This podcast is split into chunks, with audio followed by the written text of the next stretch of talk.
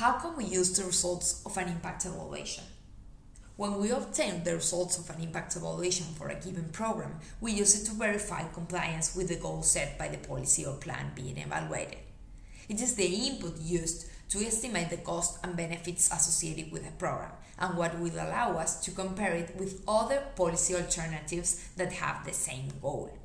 In other words, we can compare evaluations to achieve the best policy in terms of greater benefits and lower costs.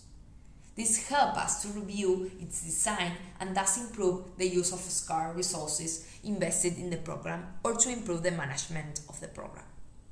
This makes management more efficient. That is, with the same resources or budgets, we can obtain better results. Redesigns must be perceived as an improvement of the program or project that was evaluated. It serves to verify the effectiveness of the investment in terms of money and efforts made within the policy or plan. The amount of resources invested does not always guarantee a positive, optimal, or expected outcome. We can use these results to argue what it is relevant to invest more resources from government, NGOs, private sector with an interest in social responsibility projects or multilateral projects in our policy or plan. We can redefine the program by anticipating strategic behaviors that the policy creates for both beneficiaries and non-beneficiaries.